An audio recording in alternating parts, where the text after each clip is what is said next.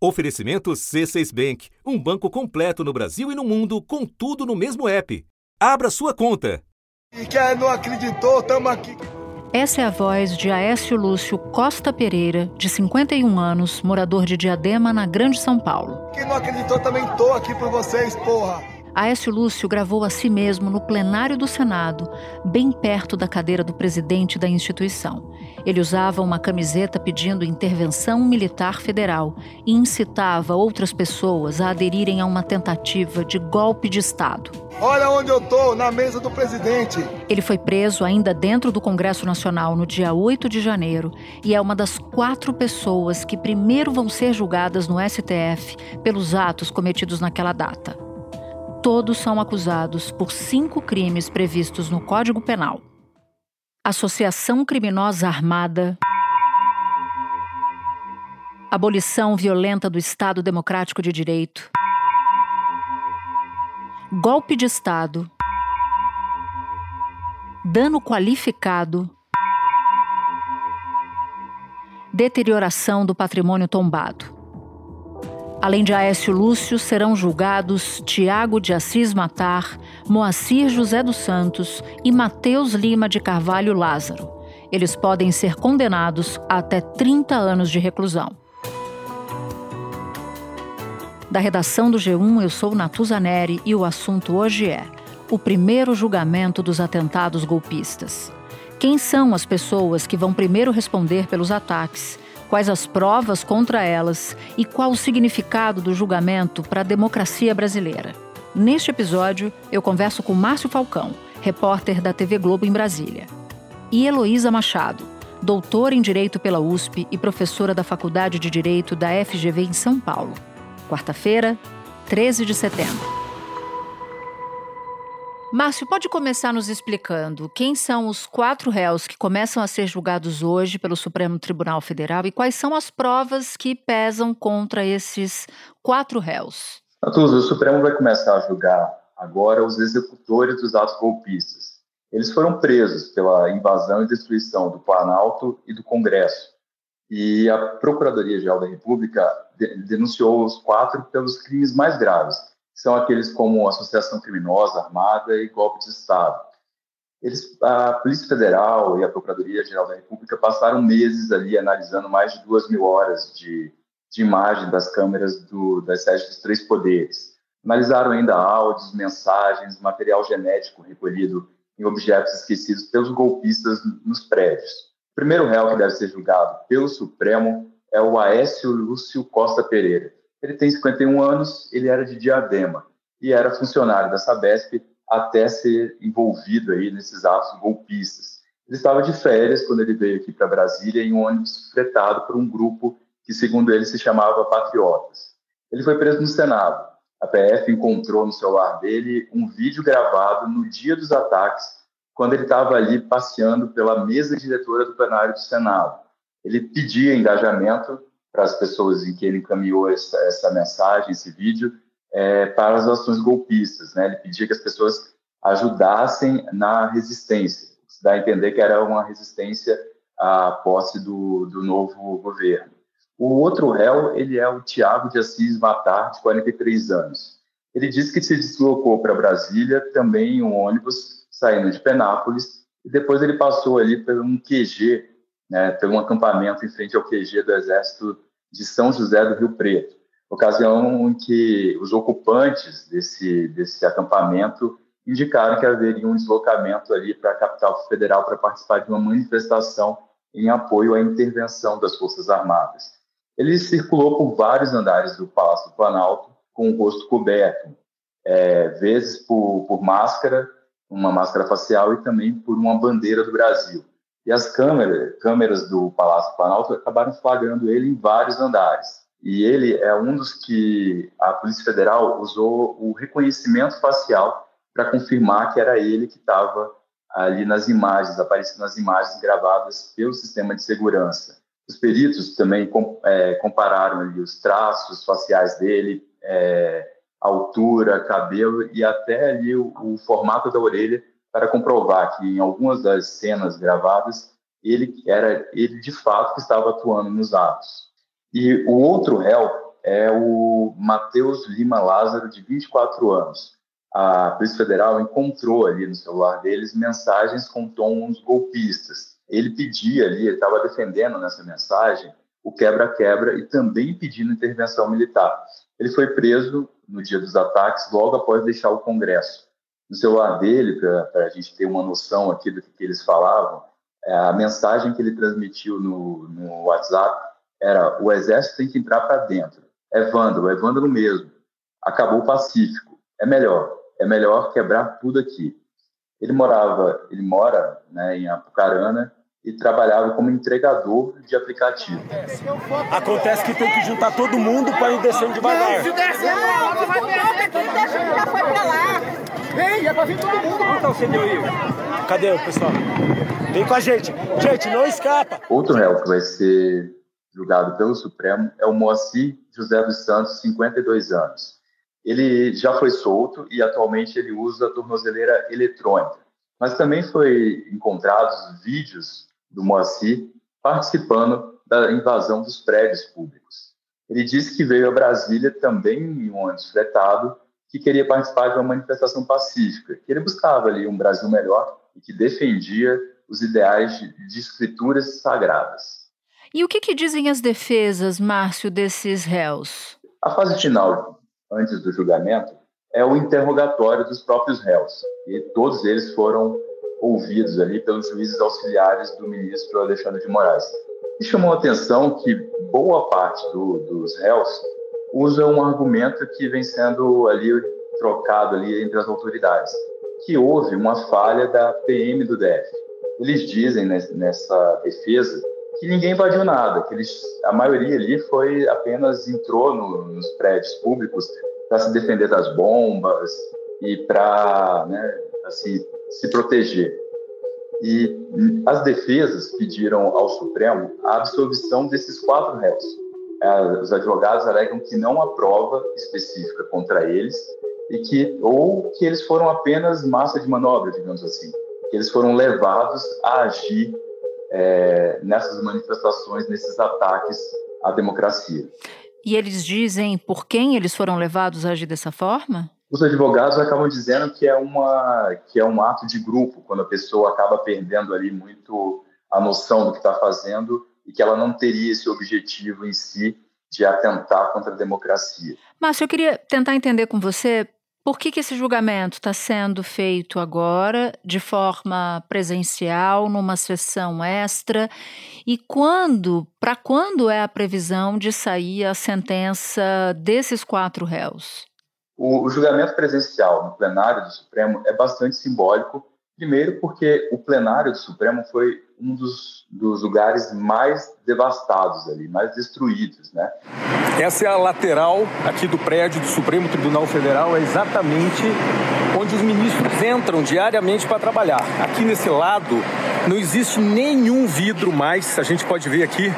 Esse aqui é o plenário do Supremo nós vamos entrar aqui para dar uma olhada. Todos os bancos jogados, o tapete, olha, todo molhado, porque o sistema de proteção de água foi acionado. Então a gente vê aqui onde os ministros sentam, todas as cadeiras foram arrancadas, tudo, absolutamente tudo destruído. Não ficou nada em condições de ser usado. Então isso é bastante simbólico, porque uma das primeiras medidas tomadas pelo Supremo foi reconstruir o plenário para garantir a reabertura do ano do judiciário logo no primeiro mês de fevereiro, e menos de um mês do, dos ataques.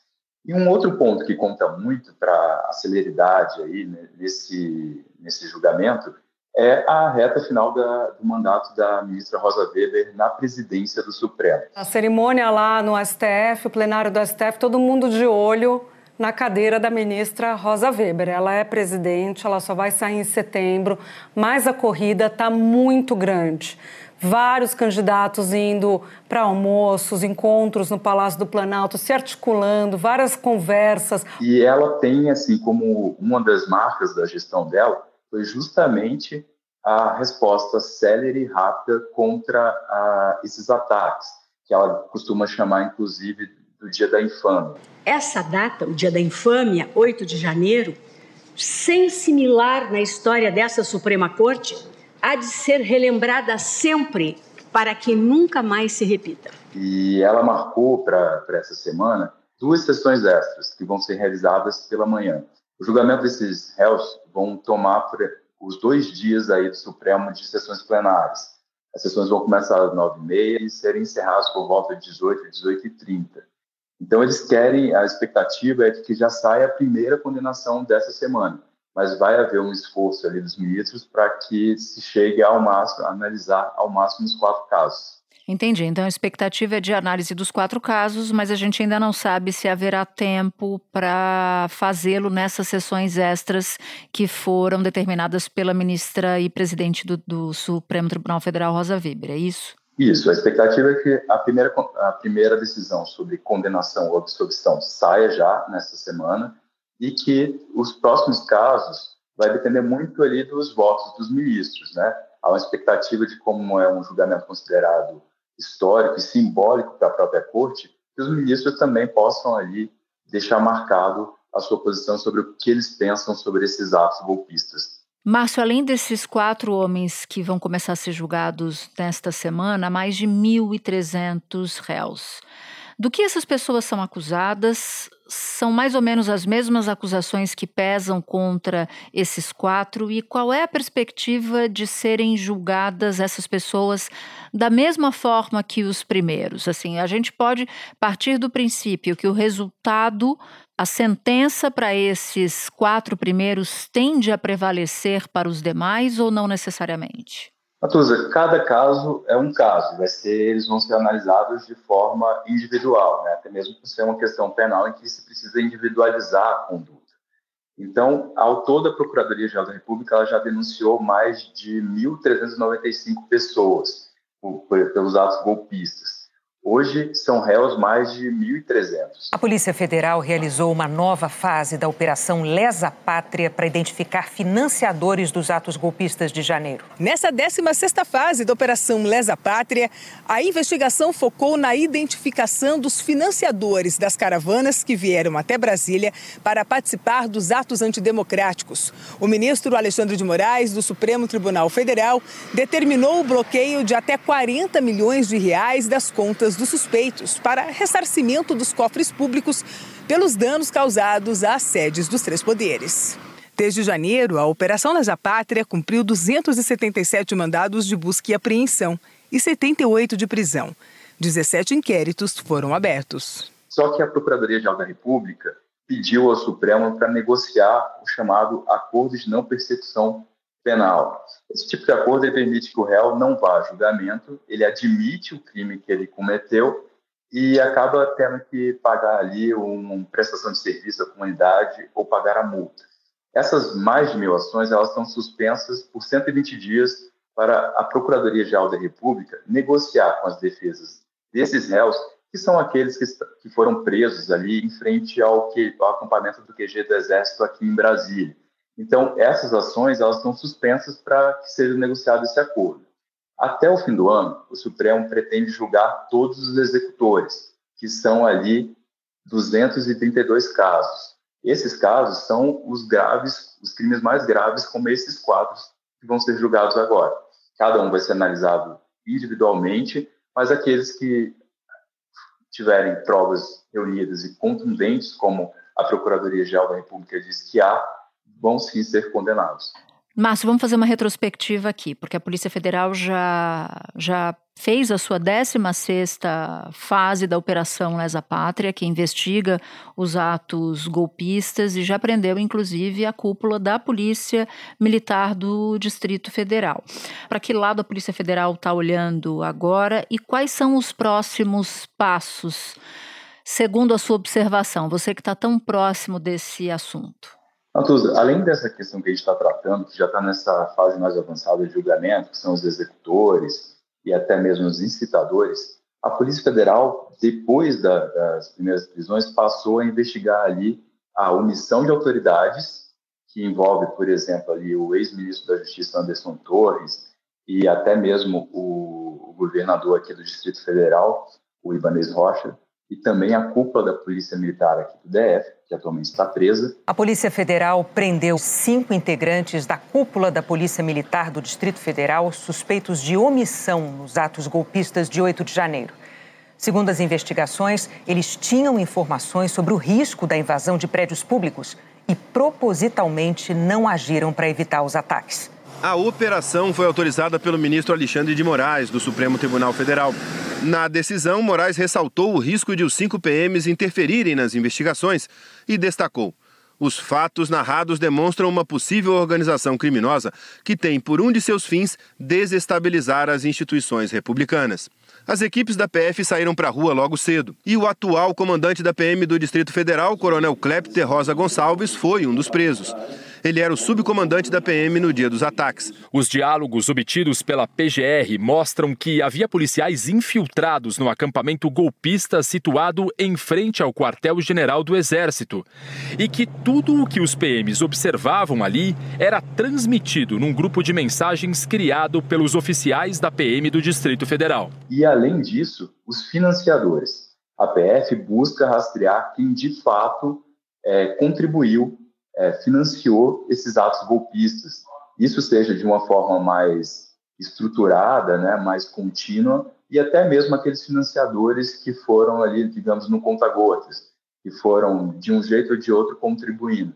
Então, o foco principal é chegar a quem de fato incentivou, ao quem de fato municiou esse grupo golpista. E ainda falta uma grande, uma grande investigação sobre o mentor ou os mentores intelectuais, porque a gente está falando aqui do julgamento dos quatro primeiros réus que são os executores. Você disse que a Polícia Federal está olhando para os financiadores, mas ainda resta uma pergunta a ser respondida. Quem foram os mentores intelectuais dessa, desses atentados, né? Márcio Falcão, muito obrigada por contar essa história, fazer esse apanhado de um julgamento que já é considerado histórico pelos próprios magistrados e magistradas. Muito obrigada por você ter topado falar com a gente. Eu que agradeço a oportunidade de falar com você e com os ouvintes aqui do assunto e a gente vai seguir acompanhando os desdobramentos aí desse julgamento histórico. Espera um pouquinho que eu já volto para falar com a Heloísa. Com o C6 Bank, você está no topo da experiência que um banco pode te oferecer. Você tem tudo para sua vida financeira no mesmo app, no Brasil e no mundo todo. A primeira conta global do país e atendimento personalizado, além de uma plataforma de investimentos em real e dólar com produtos exclusivos oferecidos pelo C6 em parceria com o JP Morgan Asset Management. Quer aproveitar hoje o que os outros bancos só vão oferecer amanhã? Conheça o C6 Bank. Tá esperando o quê? C6 Bank. Heloísa, contigo eu quero tratar dos significados desse julgamento, porque, embora no nosso imaginário as decisões do Supremo sejam sempre tomadas naquele plenário que a gente conhece, com aquelas cadeiras de estofado de cor caramelo, mais de 90% das votações dos ministros e ministras são feitas de forma virtual. Nessa sessão, a gente vai ver os ministros e ministras juntos, justamente no local que sofreu os maiores danos no dia 8 de janeiro. Então eu te pergunto: o que o julgamento diz sobre o atual momento do Supremo e como o Supremo tem se posicionado sobre os atentados golpistas? Quando a gente é, pensa nas decisões do Supremo Tribunal Federal, o nosso imaginário nos leva para sessões ali no plenário físico do tribunal, aquele plenário que foi destruído nos atos é, golpistas de 8 de janeiro, com aquelas transmissões, não é, pela televisão. Mas é importante que a gente saiba que a grande parte, a grande maioria dos julgamentos do Supremo hoje são feitas em plenário virtual, de maneira síncrona, durante toda uma semana. Inclusive, as decisões anteriores deste próprio caso do 8 de janeiro foram decididas ali no plenário virtual. As medidas em relação à investigação e também o recebimento da denúncia. Agora, na hora do julgamento, o Supremo traz para o plenário físico o julgamento dessas ações penais que vão se referi a golpe de Estado, a tentativa de abolição violenta do Estado Democrático de Direito, ali naquele plenário que foi também é, vandalizado durante esse atentado golpista. O que a gente tem percebido nas nossas pesquisas é de que o Supremo tem escolhido espaços entre o plenário virtual e o plenário físico para ações nas quais ele gostaria de dar algum tipo de recado público. Nós fizemos uma pesquisa na GV em que a gente percebeu que os ministros, quando julgavam ações relativas à Covid e medidas do governo Bolsonaro, preferia fazer isso no plenário físico. A maioria dos ministros do Supremo Tribunal Federal decidiu que agentes públicos poderão responder a processos se não considerarem recomendações médicas e científicas no combate à pandemia. A decisão foi tomada no julgamento de sete ações contra a medida provisória que limita a punição a agentes públicos no combate ao coronavírus. E outros casos também relevantes eram julgados no plenário virtual. Então, a nossa impressão é de que quando o Supremo leva para o plenário físico o julgamento dessas ações penais em casos que tramitaram até agora no plenário virtual, é porque eles querem dar um recado público e bastante consistente em relação à prática desses crimes e à maneira como a justiça vai enfrentá-los agora. Esse julgamento ele é considerado histórico por diversas razões, por N motivos. Mas talvez o que mais grite nessa história, nesse dia, seja o fato de que pela primeira vez a Suprema Corte brasileira vai julgar civis por tentativa de golpe de Estado. E aí eu queria a sua avaliação a partir desse aspecto. Nós tivemos uh, inúmeros golpes uh, na nossa trajetória, uh, infelizmente, no Brasil mas nenhum desses golpes resultou numa resposta contundente do sistema de justiça nacional. Nós tivemos é, a ditadura militar e a violação de direitos humanos condenada em tribunais internacionais, mas nós não tivemos a oportunidade de trazer a devida reparação judicial é, para as vítimas e para as instituições é, no sistema de justiça nosso, aqui, em razão é, de uma lei de anistia. Então é muito simbólico que a gente tenha, agora em 2023, um julgamento, mesmo que por enquanto apenas de civis, em relação à tentativa de um é, golpe de Estado. Isso é simbólico porque a gente vai colocar, é, querendo ou não, em é, movimento, em interpretação, uma legislação nova sobre a proteção das instituições democráticas, uma legislação que substitui o entulho autoritário da Lei de Segurança Nacional e uma legislação que se mostrou muito oportuna, né, porque os desafios vieram muito rapidamente e essa legislação vai dar conta é, de tudo isso. Agora, é importante dizer que eu falei, por enquanto, apenas julgamento de civis, porque de fato há é, uma linha de investigação que explora eventual participação é, de é, militares nessa tentativa de golpe. A PF ouviu integrantes das Forças Armadas e do Gabinete de Segurança Institucional da Presidência, o GSI. A PF investiga eventuais crimes cometidos por militares na invasão dos prédios públicos por radicais bolsonaristas em janeiro. Durante a investigação, policiais militares já tinham indicado a omissão e até a possível participação de integrantes do Exército e do GSI nos atos. A PF também ouviu o general Gustavo Henrique Dutra de Menezes, que chefiava o Comando Militar do Planalto. O general foi exonerado do cargo. O general admitiu que era contra a prisão dos manifestantes na noite do dia 8 por temer um cenário de guerra, com confronto e pessoas feridas, e que ele defendeu para ministros e num telefonema com o presidente Lula a proposta de prender os manifestantes só na manhã do dia seguinte. Então, é possível sim que o Supremo também é, julgue militares no decorrer das investigações. Lembrando, a gente tem financiadores, executores do golpe, seus autores intelectuais. E aí tem um outro ponto que eu queria discutir com você, que são os desafios desse julgamento. Porque alguns dos ministros que vão julgar esses réus e os que eventualmente virão, inclusive militares, foram alvo ao longo dos últimos anos de uma turba muito violenta. Como é que dá para garantir um julgamento equilibrado, isento, na sua avaliação, tendo alguns desses magistrados sido perseguidos ou tinham, em algumas circunstâncias, um X nas costas ou até mesmo na testa, em termos metafóricos?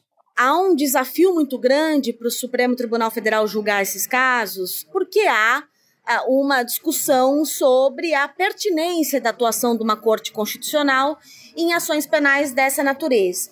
Há um debate é, jurídico relevante sobre a competência do Supremo para julgar essas ações penais. Não na perspectiva de que eles não teriam a imparcialidade a isenção necessária para esse julgamento, mas de que talvez isso devesse ficar a cargo das instâncias ordinárias da justiça. É dessa maneira que já tem, é, por exemplo, se posicionado os ministros Nunes Marques e André Mendonça quando analisaram o recebimento da denúncia. Então a gente já pode esperar é, um tribunal que virá é, dividido, né, ao menos com esses dois votos, para considerar o tribunal um local não apropriado, né, não competente para julgar essas é, ações penais.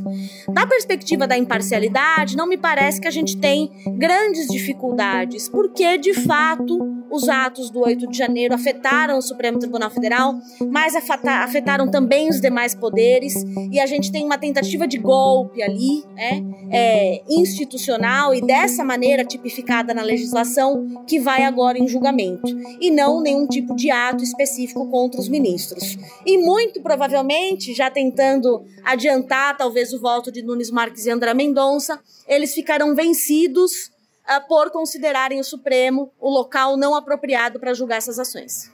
Heloísa, muito obrigada. Eu sei que você está numa reunião interrompida para falar com a gente. Te agradeço muito pelo seu tempo. É um prazer. Um abraço. Este foi o assunto, podcast diário disponível no G1, no Globoplay ou na sua plataforma de áudio preferida. Comigo na equipe do assunto estão Mônica Mariotti, Amanda Polato, Lorena Lara, Luiz Felipe Silva, Tiago Kazuroski, Gabriel de Campos, Nayara Fernandes e Etos Kleiter. Eu sou Natuzaneri e fico por aqui. Até o próximo assunto.